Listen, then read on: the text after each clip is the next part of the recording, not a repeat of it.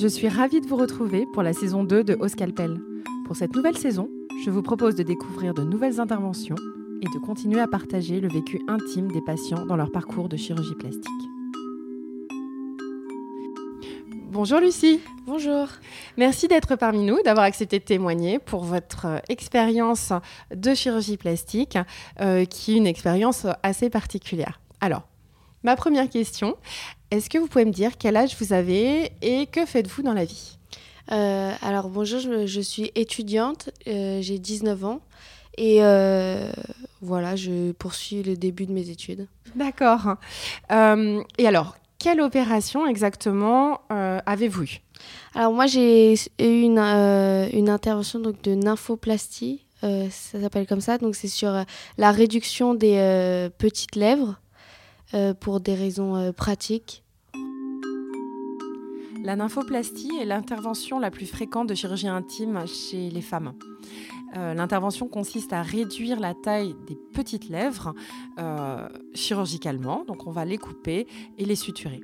Il y a deux pic d'âge, je dirais, euh, pour cette intervention. Les très jeunes filles comme Lucie, qui, dès euh, l'adolescence, lorsque le sexe se modifie, voient leurs petites lèvres qui vont pousser, qui vont les gêner euh, pour l'habillage, dans les vêtements, pour le sport, et c'est extrêmement handicapant. Et il y a un deuxième pic d'intervention, je dirais, c'est pour les femmes qui ont eu des enfants, des grossesses, des accouchements par voie basse. La région périnale peut être déformée avec des petites lèvres qui ne sont plus celles qu'elles avaient avant et qui sont beaucoup plus grandes et qui les gênent. Et dans ces cas-là, les patientes vont euh, demander à avoir recours à une nymphoplastie. Et ça, c'était quand? Quand vous aviez quel âge? Euh, C'était il y a deux ans, donc euh, j'avais 17 ans. Vous étiez mineure en fait? Voilà, exactement.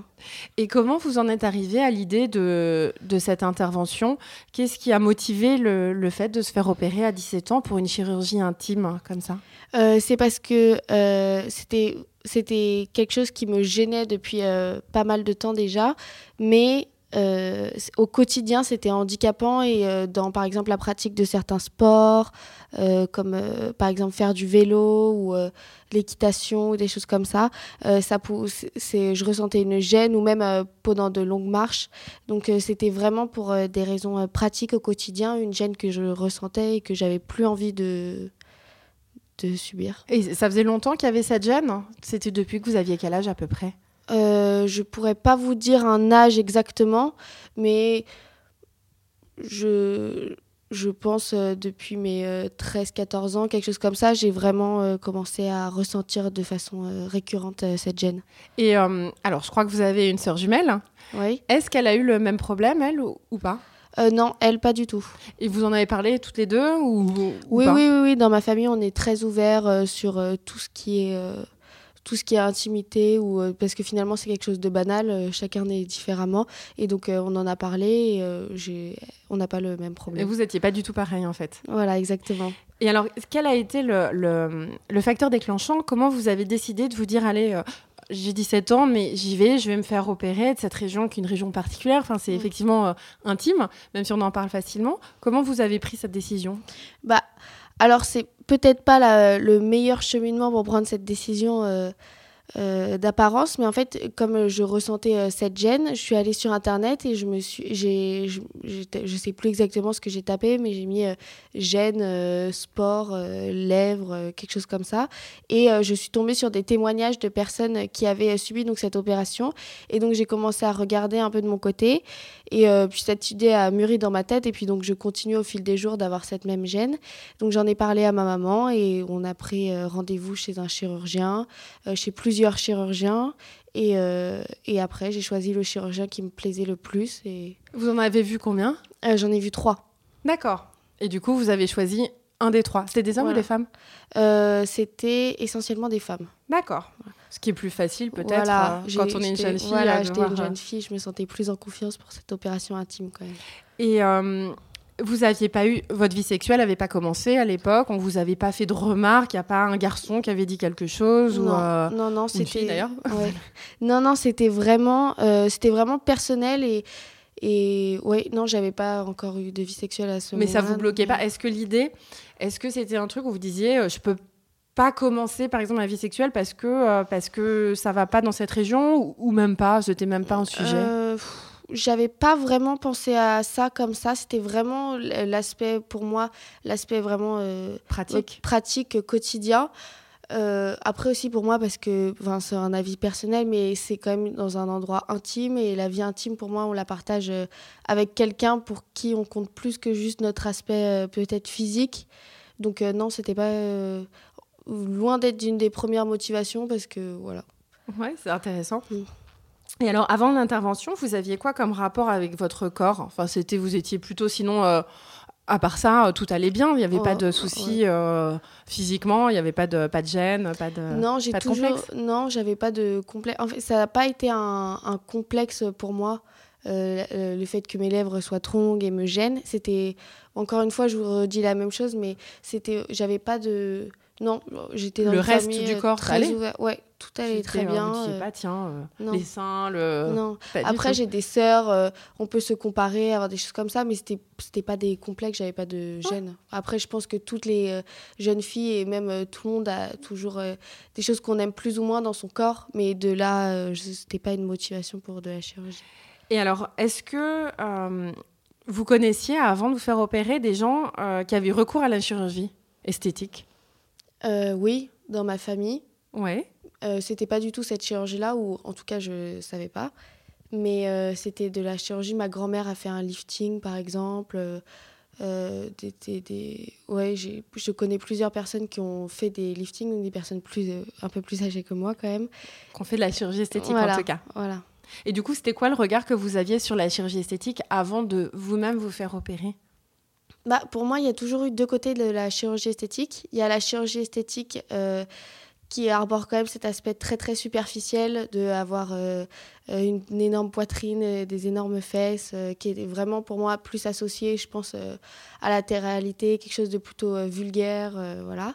Mais il y a aussi l'aspect de la chirurgie esthétique très finalement enfin, qui pour moi devrait être banalisé parce que je pense que la chirurgie esthétique peut être comme pour moi pour des raisons pratiques ou sinon des raisons euh, euh, physiques, d'apparence. Ça peut permettre à des, à des personnes de se sentir tellement mieux dans, dans leur quotidien et il ne faut pas que ce soit, euh, selon moi, dramatisé et, une source de honte de dire que moi je le dis pas à tout le monde que j'ai fait de la chirurgie esthétique parce que par exemple c'est encore une fois pour moi très intime.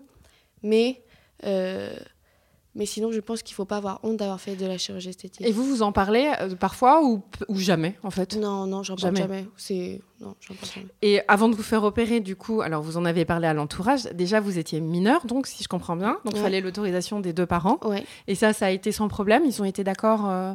Euh, Oui, oui. Bah, oui, en fait, ils ont été d'accord. Ils ont, au début, quand je leur en ai parlé, où j'ai énoncer le mot de chirurgie euh, qui s'appelait de la chirurgie esthétique, il y a tout, de suite eu euh, ce petit recul. Euh, T'es sûr Où est-ce que tu as trouvé ces informations-là? Ben, J'ai trouvé ces informations sur Internet. Ah Mon père, lui, au début, il avait un peu plus d'appréhension parce qu'il pensait que je voulais faire ça parce que j'avais vu, notamment avec la pornographie sur Internet, que des sexes de femmes qui, étaient tous identiques. Et, et donc pour lui, c'était pas une bonne motivation d'avoir recours à la chirurgie esthétique, notamment aussi jeune.